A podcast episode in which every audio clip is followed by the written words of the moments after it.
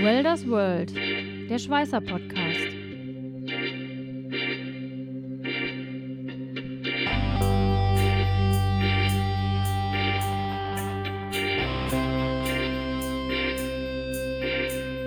Ein Podcast mit Katharina Röschek, Jörg Ehling und Matthias Schütze. Die Gase, die sind ja schon in der Umgebungsluft, die wir hier zum größten Teil benötigen.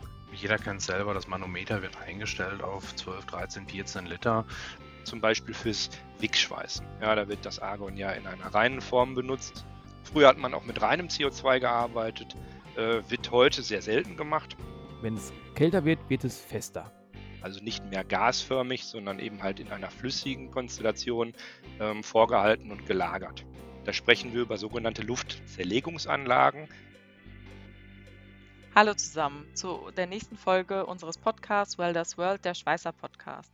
Ich bin Katharina und ich bin im Marketing eines Schweißtechnikherstellers angestellt.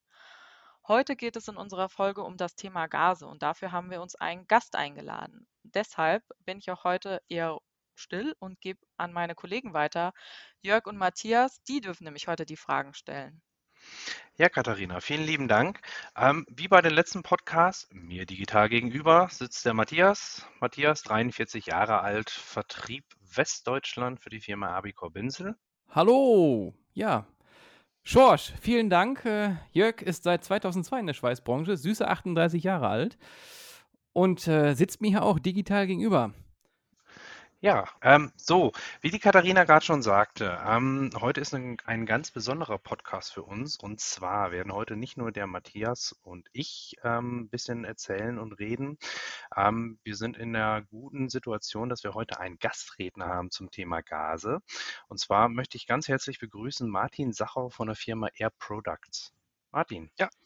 Ja, vielen Dank für die Einladung. Schön, dass ich dabei sein darf hier in der Branche und eben halt in diesem Podcast auch ein bisschen was sagen zu können über die Gase oder die Welt der Gase. Ähm, ja, kurz zu meiner Person. Ich bin 39 Jahre alt und äh, zu den vorgenannten Unternehmen gehöre ich schon seit 13 Jahren und ich freue mich auf das Gespräch. Ja, super. Vielen Dank. Bevor wir jetzt in das große Spektrum der Gase einsteigen, ähm, wir möchten mit diesem Podcast einfach wirklich bei Null einmal anfangen und vielleicht geht es nicht nur mir so, sondern auch ein paar unserer Zuhörer.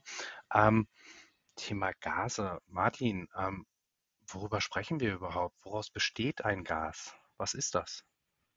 Also grundsätzlich ist es natürlich eine chemische Geschichte. Ähm, es gibt natürlich eine zahlreiche Anzahl von technischen Gasen oder Gasen in der Zusammensetzung, in der Erde, in der Luft, äh, wie auch immer. Ähm, aber hauptsächlich geht es ja hier um äh, im Schweißer Podcast um die Gase, die vielleicht auch irgendwo Anwendung finden.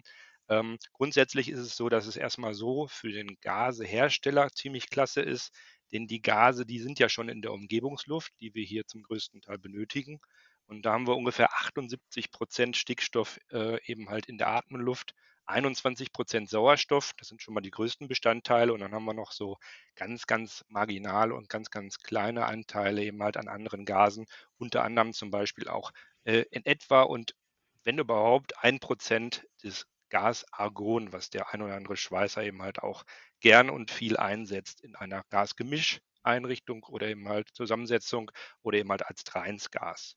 Und da gibt es natürlich noch ein paar Gase, die irgendwo in der Erde schlummern. Ne? Helium ist ein Gas dazu, was gefördert werden muss. Erdgas, äh, da haben wir natürlich wenig oder nur kleine Anteile im Bereich des Schweißens. Und vom Grundsatz her ist es eben so, dass die gefördert werden müssen oder eben halt zerlegt werden müssen. Und äh, ja, welche spezifischen Fragen hast du denn dazu? Wie ähm, kann ich da noch was zu sagen? Hör mal, ähm, zerlegen klingt doch schon ganz gut. Was heißt jetzt äh, die Luft zersägen, zerlegen? Ihr werdet ja nicht zersägen, ihr werdet ja irgendwie über, über irgendwelche funktionellen oder mechanischen Elemente das äh, Gas zerlegen. Genau. Klasse Frage. Vom Grundsatz her habe ich ja gerade schon kurz erwähnt. Für uns diese Produkte müssen bei uns nicht angeliefert werden. Wenn wir jetzt mal über diese drei Gase, Stickstoff, Sauerstoff und Argon sprechen, da sprechen wir über sogenannte Luftzerlegungsanlagen. Äh, die können überall in Anführungszeichen aufgestellt werden, wo Atemluft halt verfügbar ist und äh, wo es eben halt einen Stromanschluss gibt, der dementsprechend die Anlage betreiben kann. in der Situation dessen, dass diese Gase eben halt in der genannten Konstellation schon vorherrschen, müssen sie eben halt auch noch gefiltert und irgendwo selektiert werden. Das funktioniert eben halt äh, durch einen physikalischen Prozess. Die Produkte werden komprimiert bzw. Ja, äh, in verschiedene Temperaturstufen heruntergekühlt und können daraus dann gefiltert werden. Also äh, die Produkte oder die beiden oder die drei Gase haben unterschiedliche Molekülstärken und eben mal Zusammensetzungen und können dann in unterschiedlichen Temperaturen sozusagen aus dieser Geschichte Atemluft zerlegt und eben halt gefiltert werden. Danach werden sie natürlich noch gereinigt und eben halt in tiefkalte Produktform, also nicht mehr gasförmig, sondern eben halt in einer flüssigen Konstellation ähm, vorgehalten und gelagert. Also kann man sich das Ganze letztendlich vorstellen wie die Raffinerie eines Erdöls, die ich dann halt auch durch verschiedene Filtertechniken und Temperaturtechniken dann in die einzelnen ähm, in die einzelnen Stoffe extrahiere. So ähnlich kann man sich das dann beim Gas auch vorstellen, nur dann halt Aggregatzustand gasförmig. Wollte ich gerade sagen. Also wir haben es ja gasförmig in der Luft, was wir ein- und ausatmen.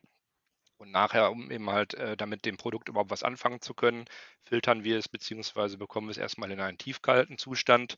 Und dann sind wir bei Temperaturen von ungefähr 190 Grad minus und weiter und noch kühler.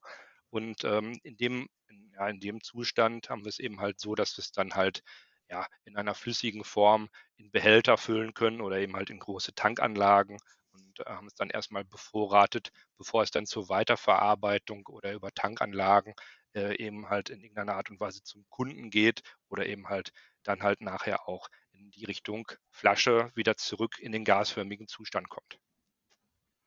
Ähm, wenn man mal ganz kurz zurückdenkt an den äh, Chemieunterricht.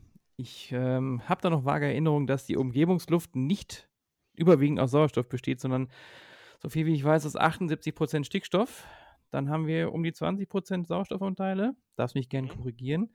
Und ich meine, der Rest ist dann auch sowas wie Argon.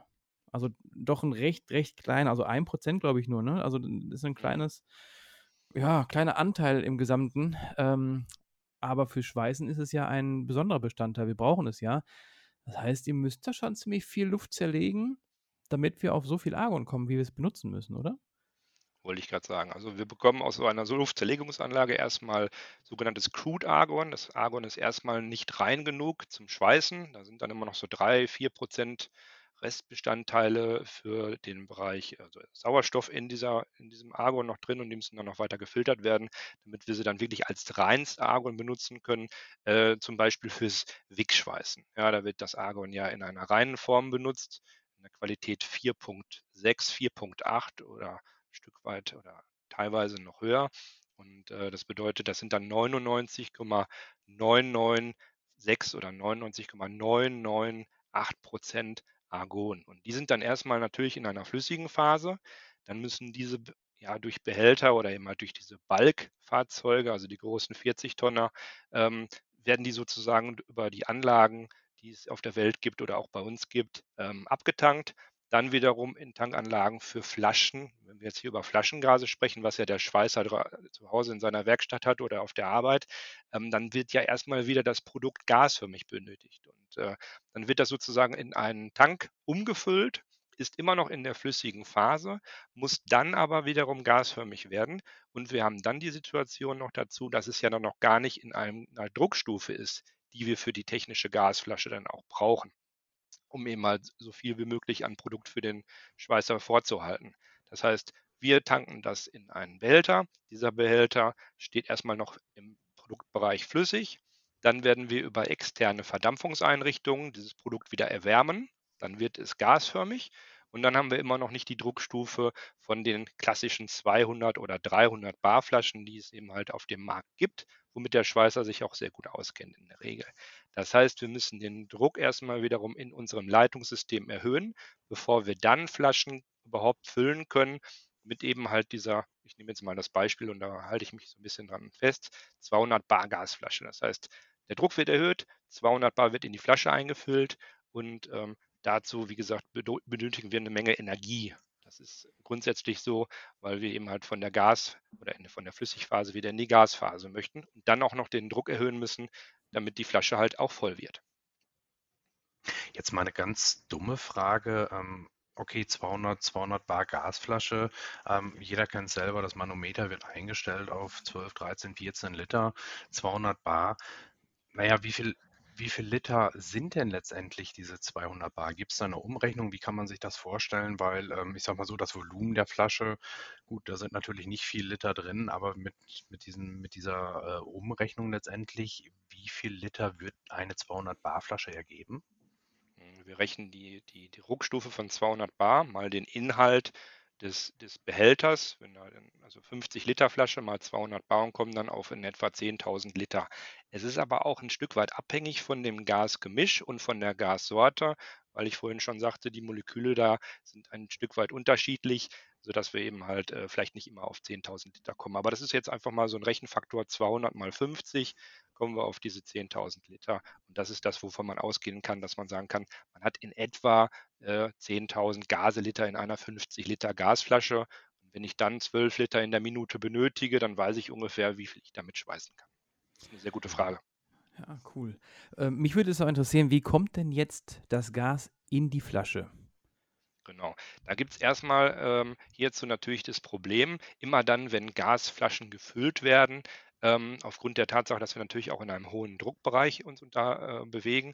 Ähm, das ist natürlich so eine Flasche, wenn wir die jetzt einzeln füllen würden, ne, über die Rohrleitungssysteme in so einem Flaschengasfüllwerk, würde das Produkt erstmal relativ warm in der Flasche ankommen. Die Flasche wird sich erwärmen, das Produkt ist sehr warm und man würde diese Flasche halt ne, mit 220, 230 Bar erstmal voll machen. Dann müssen wir aus sicherheitstechnischen Gründen das Ganze, wie gesagt, dann auch erstmal stoppen. Dann ist es so, dass wir als Gaseunternehmen und Hersteller dem Kunden garantieren in einer 200 Bar Flasche, dass bei einer Umgebungs- und Flaschentemperatur von 15 Grad auch wirklich 200 Bar da in der Flasche drin sind. Situationsbedingt, wenn die Flasche natürlich zu warm ist und hat 43 oder 50 Grad oder teilweise sogar noch wärmer im Sommer, ähm, und wir packen da 230 Bar rein, dann kühlt sich die Flasche irgendwann in der Werkstatt des Mitarbeiters wieder ab und ähm, er macht das Manometer dran und stellt fest, da sind nur 190 oder 185 Bar drin und dann müssen wir natürlich dagegen arbeiten. Das heißt, zum Thema, wie kommt das Gas in die Flasche? Bei Rohrleitungssystemen in einem Flaschengasfüllwerk von dem großen Tank wird gasförmig gemacht, wird über eine Pumpe unter Druck gesetzt und steht dann sozusagen in den Füllständen des Gase äh, Abfülllagers zur Verfügung. Und damit diese Flaschen nicht einzeln gefüllt werden, das kostet natürlich dann auch erstmal Zeit und Geld, werden dann teilweise mehrere, ne, zwölf Flaschen passen immer in der Regel von einer 50 Liter Flasche in einem Behälter, in einer Stahlpalette, dann werden dann immer 12, 24 oder sogar 48 Flaschen gleichzeitig gefüllt. Und dadurch werden die Flaschen nicht so warm und wir können dann auch wirklich bei 210 oder 205 Bar aufhören, weil die Flasche eben halt dann nicht wärmer geworden ist als 15 oder 20 Bar. Das heißt, dann schalten wir ab und Kunden garantieren dem Kunden dann 15 Bar genau eben halt ähm, oder beziehungsweise ähm, bei 15 Grad 200 Bar in der Flasche. Und, echt, ähm, echt interessant, macht, macht man sich so eigentlich gar keine Gedanken drum. Ähm, du hattest vorhin jetzt mal ein spezielles Gas erwähnt und zwar das Argon. Ähm, das ist ja, sage ich mal, ein Schweißer-Podcast, den wir machen. Welche Gase gibt es denn generell für Schweißen? Welche, welche nutze ich eigentlich? Ja, super Frage. Ähm, so einfach lässt sich das gar nicht so, so beantworten, beziehungsweise ist es abhängig von verschiedenen Dingen. Zum einen ist es erstmal wichtig, wir müssen wissen, welches Material wird geschweißt. Zweitens ist natürlich auch die Schweiß, Anwendung. Das heißt, ich muss einmal das Verfahren wissen und die Anlage, die mir überhaupt zur Verfügung stellt oder steht. Ähm, ob ich im WIC, im MIG-Bereich, im MIG-MAG-Bereich beziehungsweise irgendwo im MAG-Bereich arbeite. Ähm, dann eben halt Material, hätte ich gerade angesprochen. Ist es jetzt ein hochlegierter Stahl? Ist es ein Stahl, der in irgendeiner Art und Weise äh, vielleicht etwas günstiger ist und eben halt unlegiert ist oder niedrig legiert? Ne, sprechen wir nachher über Edelstähle, was auch immer. Das ist erstmal der Grundsatz dazu. Ähm, das muss ich erstmal vorher wissen. Dann brauche ich natürlich die Info, welchen Draht gebe ich dann auch dazu. Arbeite ich mit einem Schweißzusatzwerkstoff. Und da wird halt schon äh, teilweise vorge, ja, vorgegeben, was brauche ich für ein Gas und welche kann ich einsetzen. Also es wird teilweise vorgegeben, teilweise kann man auch Einflüsse drauf nehmen. Aber nur mal kurz da so einen Überblick zu bekommen, das klassische MAC-Schweißen, Wingmack-Schweißen, äh, da arbeite ich in der Regel mit, ne, das kennt so ziemlich jeder Schweißer, äh, mit einer MAC-Schweißmaschine und arbeite mit einem C18, also 18% CO2. Ein M21 ist die Schutzgasgruppe und ähm, da habe ich 18% Anteile in dem Reinargon und habe da die Möglichkeit eben halt ähm, niedrig legierte Werkstoffe zu verschweißen, zu fügen. Ähm, arbeite ich, und da haben wir vorhin schon mal darüber kurz gesprochen, im, im Bereich mit, mit Argon ist es in der Regel das Wickschweißverfahren und wir haben darüber ähm, ja, in Anführungszeichen wahrscheinlich hoch, hochwertigere Stähle, die da eingesetzt werden. Dementsprechend gibt es für jedes Gas natürlich eine Alternative. Möchte ich wegschweißen und möchte vielleicht, dass die Naht nicht so dunkel wird, ähm, dann arbeite ich vielleicht mit einem kleinen Wasserstoffanteil im Gas und dann kann man da ein bisschen was ausprobieren. Ähm, arbeite ich mit einem Marktschweißverfahren, da kommen wir vielleicht später nochmal drauf zu, wenn es um Mehrkomponentengase geht, habe ich vielleicht die Möglichkeit, mit dem CO2-Anteil ein Stück weit zu spielen, um ähm, das Ergebnis zu verändern. Dementsprechend, es gibt eine zahlreiche Anzahl von Schweißzusammensetzungen oder Schweißgaszusammensetzungen und äh, darauf kann man dann im Einzelnen eingehen, wenn da noch irgendwelche Rückfragen sind. Das kann ich hm, dazu cool. sagen. Ähm, mir ist jetzt gerade äh, der liebe Jörg ein bisschen zu weit nach vorne gefischt. Ich habe noch ein paar, also ein, zwei Fragen. Ähm, Nochmal zur Gaszerlegung oder auch zur Lagerung. Auch da nochmal so ein bisschen das Halbwissen aus dem Chemieunterricht. Man weiß noch, dass die Aggregatzustände sich wechseln mit den Temperaturen. Ähm, je kälter das Gas wird, umso schneller, oder wenn es kälter wird, wird es fester. So kann man jetzt grob sagen. Ne? Ähm, wie kalt ist es denn, wenn ich das Argon wirklich flüssig lagern möchte? Ja, wie gesagt, da sind äh, unterschiedliche, ich sage jetzt mal, Temperaturpunkte, wie gesagt, von um die 186, 190 Grad minus und kälter. Dann wird das Produkt erstmal in einen Bereich kommen, wo wir über flüssiges Produkt halten. Das, was wir als Schweißer oder als Mitarbeiter oder wer auch immer damit zu tun hat, irgendwo in einer Gasflasche vorfindet zum Schweißgas, wenn wir jetzt auf das äh, bei dem Thema bleiben, wird immer gasförmig sein, weil so kühl werden wir es nicht halten können. Das bleibt dann den Industriegasherstellern dann ein Stück weit vorbehalten. Okay, das heißt, gelagert wird auch gar nicht mehr flüssig, sondern es ist immer noch dann gaseförmig.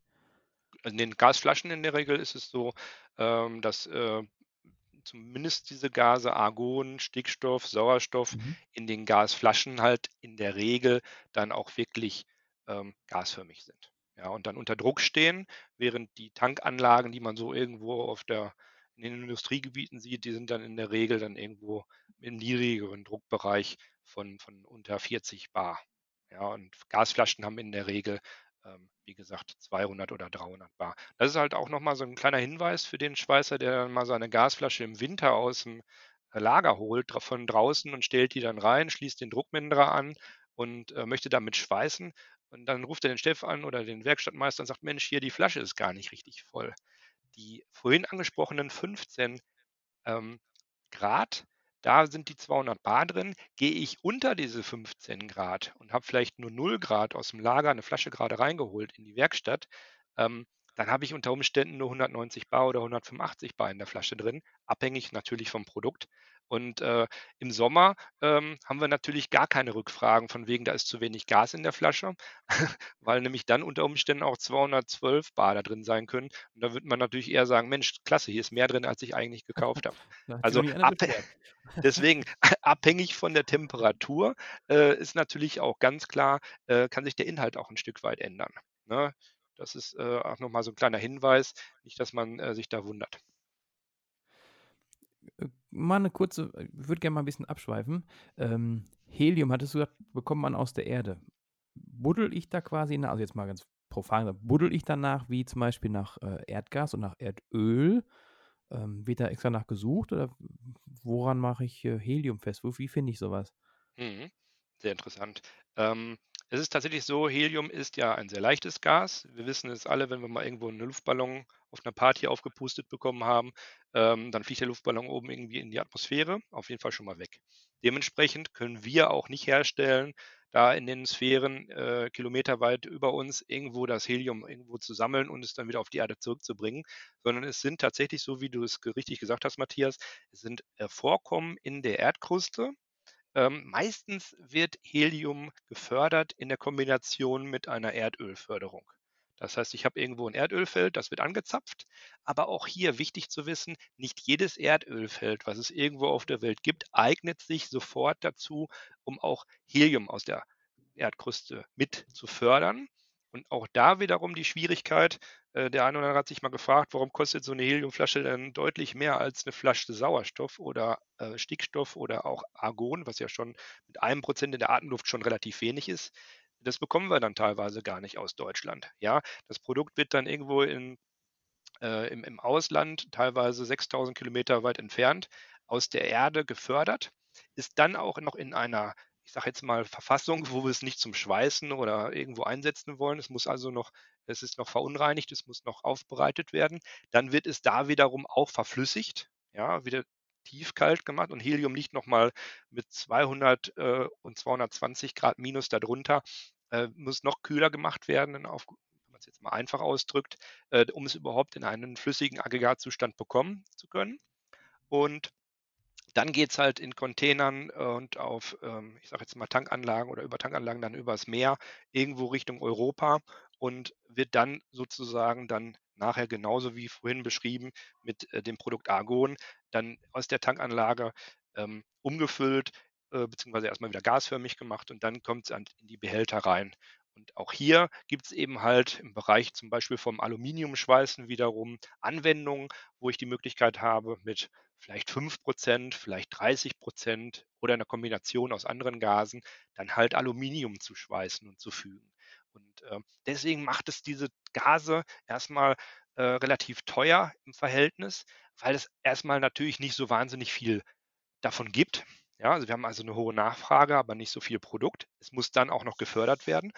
Und wenn irgendwo Erdölfelder vielleicht gerade in Revision gehen, in der, in der Förderanlage, also nicht das Feld selber, sondern die Anlage, dann äh, ist es halt so, dann wird auch kein Helium gefördert. Und schon habe ich vielleicht einen streckenweisen Engpass. Deswegen Helium in hundertprozentiger Qualität oder nahezu oder eben halt Heliumanteile in einer Gasflasche zum Schweißen sind halt immer auch daran angeknüpft. Deswegen ist die Heliumflasche nicht so günstig wie vielleicht eine C18-Flasche auf dem Markt zu bekommen. Du sagtest ja vorhin Argon, CO2, Wasserstoff, das sind, sag ich mal, Bestandteile, die aus der normalen Umgebungsluft äh, äh, extrahiert werden. Helium, okay, primär dann in, in den Bereichen, wo auch Erdöl zu finden ist, weil es halt ein leichtes Gas ist, was in die Atmosphäre entweicht. Bedeutet aber letztendlich, dass theoretisch Helium irgendwann ein sehr seltenes Gas werden wird, weil, wie gesagt, eine, eine Förderung in den obersten Atmosphärenschichten, denke ich, äh, alles andere als rentabel ist. Mhm, genau, also das wird es, glaube ich, auch in langer Zeit noch nicht geben. Aber vom Grundsatz her ist es endlich. Genau, das Produkt wird es irgendwann nicht mehr geben. Es gibt auch schon einige Quellen, die sind halt erschöpft. Manche Lieferwege sind dadurch dann auch länger geworden und es werden auch wieder neue erschlossen. Ja, nur das kostet wiederum Geld, diese dann halt zu erschließen. Dann auch, wenn man ein Erdölfeld hat, ist jetzt egal, wo ich nenne mal ein Beispiel in Sibirien. Ähm, da muss man auch erstmal mit dem LKW dahin kommen. Ja, also ich muss auch erstmal eine Infrastruktur dahin bauen. Ähm, und wenn wir dann irgendwann 15, 50 Jahre weiter sind und wir wollen in der Arktis irgendwie was abbauen, äh, da gibt es dann auch wenig Wege bis dahin. Also da, da arbeitet man dran, denn äh, hier muss man nur, denn die Randbedingung im Schweißgasbereich ist das Helium untergeordnet der Menge für die Nachfrage, die wir auf der Welt haben, sondern es wird ja viel mehr halt auch in der Medizin und in der in anderen technischen Bereichen der Industrie auch eingesetzt. Ne? Also wenn wir irgendwo einen MRT haben, der muss gekühlt werden, da wird Helium meistens für verwendet im Krankenhaus. Ähm, das ist halt so, dass der, der Bereich des Schweißgases da noch eine untergeordnete Rolle spielt. Ganz wichtig bei mhm. manchen Schweißveranwendungen, aber eben halt in der, in der Menge, wie es benötigt wird, sind andere Abteilungen in der Medizinbranche dann halt dann noch äh, deutlich größer. Mhm. Ähm, Kommen wir einfach mal wieder zurück zu den Schweißanwendungen. Ich meine, klar, Argon, CO2, Wasserstoff, Helium sind natürlich jetzt schöne Begriffe, aber ich glaube, die, die wenigsten von uns wissen überhaupt, was haben diese einzelnen Gase denn überhaupt für, für Einflüsse auf das, auf das Schweißen? Was bewirken diese einzelnen Gase letztendlich? Weil auf dem Markt, ich sag mal so, es gibt die, die äh, Einzelkomponenten, zwei, drei, vierfachkomponentengase. Wofür sind die Gase da? Was bewirkt Argon? Was bewirkt Wasserstoff, Helium? Mhm. Ähm, vom Grundsatz her ist es natürlich, ich hatte es vorhin schon mal kurz angesprochen, abhängig von dem Schweißverfahren. Also arbeite ich mit einem WIG, einem MIG-MAG oder anderen oder eben halt in, ne, natürlich halt auch noch dazu wichtig, welcher Draht und eben halt welches Werkstück. Aber wir nehmen mal das Beispiel MAG, MAG-Schweißen. Ja, das ist so das klassische Gas, was man da einsetzt. Das ist ein Zwei-Komponenten-Gas, ähm, C18, 18% CO2 in Argon. Und äh, damit habe ich die Möglichkeit, den normalen Blank- und Baustahl, schwarzen Stahl zu schweißen. Da habe ich oft ein, ja, ich nehme jetzt mal eine alte stufengestaltete Anlage. Ich habe einen breiten Einbrand, ich habe einen relativ hohen Anteil an CO2. Ich bekomme sehr, sehr viel Energie ins Werkstück und habe auch die Möglichkeit, äh, ja, eine, eine, eine vernünftige Schweißnaht mit einer tiefen Einbringung ins Material halt auch zu bekommen. Und wie gesagt, halt auch noch breit genug. Jetzt kommt die Situation die, dass ich durch die Energie und durch dieses Weißen selber halt auch unter Umständen Spritzer mit aufs Material bekomme. Und da habe ich eben halt die Möglichkeit zu sagen, okay, ja, jetzt muss ich nicht nur schweißen, sondern auch die Nacharbeit dahinter zu bekommen. Und äh, dann habe ich die Möglichkeit oder muss ich die Möglichkeit nutzen, eben halt über ähm, die Flex, äh, die Schrubbscheibe, was auch immer, die Möglichkeit, diese Pickel wieder rauszubekommen, damit ich dieses Material dann halt auch noch nachbearbeitet bekomme, um es vielleicht in die Lackiererei zu schicken oder dass es verzinkt wird, solche Sachen. Deswegen auch hier mehr CO2, um eine Frage zu beantworten, könnte bedeuten mehr Energie ins Produkt für eine tiefere Naht oder für eine breite Nahtausbreitung äh, hilfreich. Ähm, der Standard in Holland liegt bei 20 Prozent, hier in Deutschland, wie gesagt, 18 Prozent. Warum das so ist, das wissen nur die länderspezifischen äh, Kollegen, die es einsetzen. Früher hat man auch mit reinem CO2 gearbeitet, äh, wird heute sehr selten gemacht. Situation da, ich habe einfach keine saubere Schweißnaht in der Regel.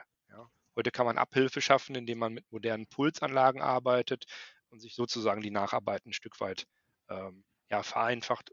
Und deswegen, jedes Gas um auf deine Frage zurückzukommen, hat eine andere Wirkung auf das Material und wird für andere äh, in der Zusammensetzung für andere Schweißanwendungen dann halt auch genutzt. Ich hatte es vorhin kurz erwähnt, Heliumanteil zum Beispiel für, das, für den Bereich Aluminiumschweißen. Äh, damit habe ich eine Möglichkeit, schneller zu schweißen, weil das Schmelzgas schneller durch die Mehrenergie dann halt auch in flüssigen Bereich kommt. Ähm, und so habe ich eben halt ähm, CO2, Sauerstoff, äh, Reinargon oder eben Heliumgasgemische und Wasserstoffgasgemische. Das sind so klassische Ein- oder Zwei-Komponentengase, die ich einsetzen kann für verschiedene Schweißanwendungen. Mhm. Gasgemische heißt jetzt, du hattest jetzt gerade auch gesagt, 82, 18 oder ähnliches. Ähm, also benutzt man heutzutage in der modernen Schweißerei, ich drücke es jetzt mal so aus, die, die ähm, Gase nicht einzeln, sondern letztendlich als, als zwei oder mehr Komponentengase. Stimmt das so? Kann man das so sagen? Ja, also das Zwei-Komponenten-Gas ist ja ein Klassiker, aber du hast es jetzt gerade mal angesprochen, Mehrkomponentengase, es gibt ja auch Drei- und Vier-Komponentengase. Und jetzt wird sich der eine oder andere Kollege, der halt quasi aus der Schweißschule kommt äh, und, und, sich dann halt jeden Tag damit beschäftigt der wird dann auch sagen, wieso, was brauche ich denn jetzt auf einmal ein drittes Komponentenelement in so einem Schweißgas? Was bringt mich denn das nach vorne? Grundsätzlich haben wir Gasehersteller die Möglichkeit, auch Einfluss zu nehmen auf das Ergebnis, nicht durch die, ich sage jetzt einfach mal, durch die Stromquelle, durch die Schweißanlage, sondern durch den Einsatz zum Beispiel statt eines C18s mit einem Drei-Komponenten-Gas aus Sauerstoff, CO2 und Argon, um das Ergebnis zwar ähnlich oder besser zu halten, kommt aber auch auf das Material an und auf die Einsatzbereiche, ähm, aber eben halt die Nacharbeit so ein bisschen zu reduzieren. Also unser Job und das, was wir uns mal überlegt haben, ist, wir wollen dem Schweißer das Leben einfacher machen. Wenn er zwei Stunden lang an einem Produkt arbeitet und schweißt, ist dann nochmal eine Stunde dabei äh, und, und schrubbt das Material wieder sauber. Ähm, ja, da hat da keiner so richtig Spaß drauf. Dann mit der Schrubbscheibe da drüber zu gehen, dann habe ich vielleicht, vielleicht Kratzer in der Oberfläche. oder eben halt keine richtige Ebene. Wenn ich lackiere, sehe ich es nachher. Und so ähm, haben wir uns überlegt, vielleicht geht man dann vielleicht auf einem ein Gas, wo man vielleicht mit 7% arbeitet im CO2-Bereich. Wir reduzieren sozusagen den aktiven Anteil in dem Schweißschutzgas ähm, von 18 auf 7%.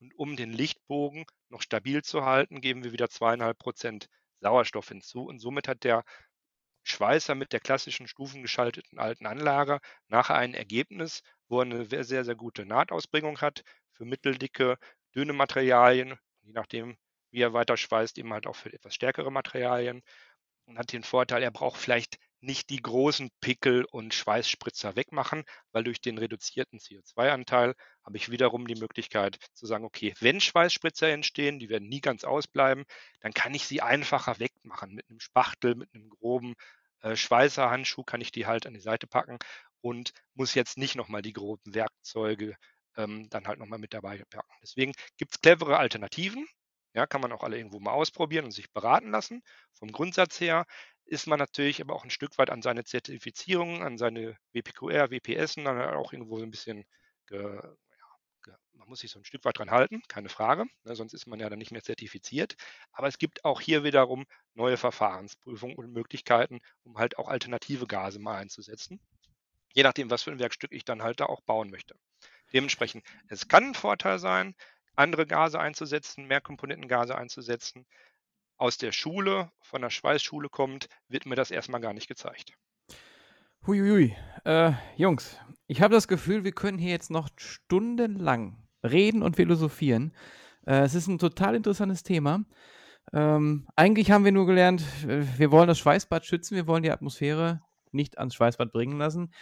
Und jetzt haben wir gehört, es gibt so viele Möglichkeiten. Wir haben auch noch gar nicht gesprochen, vielleicht gibt es ja auch noch was fürs, äh, fürs Schneiden. Also ich sag mal, Plasmaschneiden gibt es auch, noch Möglichkeiten, Gase einzusetzen. Äh, wir haben nur ganz kurz Propan und Acetylen erwähnt. Ähm, das ist so ein Riesenthema. Liebe Katharina, glaubst du, es wird noch eine Möglichkeit sein, vielleicht auch mal ähm, unsere Zuhörer zu fragen, was es für, für einzelne Fragen gibt, auch vielleicht nochmal näher auf diese Mehrkomponentengase einzugehen? Äh, und wir machen daraus einen zweiten Teil nochmal. Ja, ich denke auf jeden Fall, das ist eine gute Idee. Die Zuhörer ähm, des heutigen Podcasts werden auf jeden Fall noch Fragen haben, noch spezifischer für, fürs Schweißen. Also wie, wie ihr gesagt habt, das war jetzt ein, ein super äh, Start in das Thema. Vielen Dank auch erstmal an dich, Martin. Ähm, äh, wir werden auf jeden Fall ähm, auch nochmal eine Umfrage auf Instagram starten und aber wie gesagt, ihr als Zuhörer könnt uns gerne immer ähm, an unsere E-Mail-Adresse podcast.binzel-abicor.com schreiben. Jede Frage, die ihr habt, weitere Themen auch gerne schreiben und ähm, ja, dann machen wir einfach noch eine Folge. Also ich wäre dafür. Nee, das hört sich auf jeden Fall super an. Ähm, das Thema wird doch, glaube ich, relativ häufig unterschätzt. Ähm, Im Normalfall, gut, wenn man schweißt, wenn man dreht die Fla Gasflasche auf und kümmert sich dann eher um die Brennertechnik, um die Stromquellentechnik oder ähnliches. Aber Martin, wie du jetzt schon so schön erläutert hast, können Gase auch wirklich prozessentscheidend sein und ich kann da auf jeden Fall auch nochmal eine, eine Menge rausholen, wirklich nochmal ein bisschen qualitativ noch ein bisschen nach, nach oben kitzeln. Und also ich würde mich auf jeden Fall darüber freuen, äh, mit dir, mit euch auf jeden Fall noch einen, zweiten Podcast über dieses interessante Thema zu machen. Und ähm, ja, bin auf jeden Fall gespannt, was für Fragen von den Followern kommt. Martin, würdest du nochmal zu uns kommen? Natürlich, für euch gerne. Immer. Sehr schön.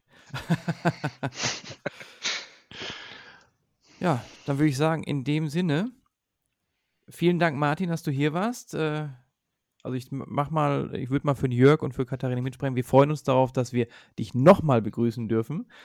Ähm, und würde mich hiermit dann auch verabschieden. Vielen Dank fürs Zuhören. Vielen Dank, dass ich da sein durfte und ich hoffe, es hat dem einen oder anderen ein Stück weit geholfen, das zu verstehen, wie das Gas in die Gasflasche kommt und was es für einzelne Komponenten gibt. Und bei näheren Fragen können wir gerne mal drauf eingehen. Vielen Dank. Ja, super. Dann hören wir uns alle bald wieder und äh, wir hoffen, das hat euch gefallen. Macht's gut, bis zum nächsten Mal. Tschüss. Ciao. Tschüss.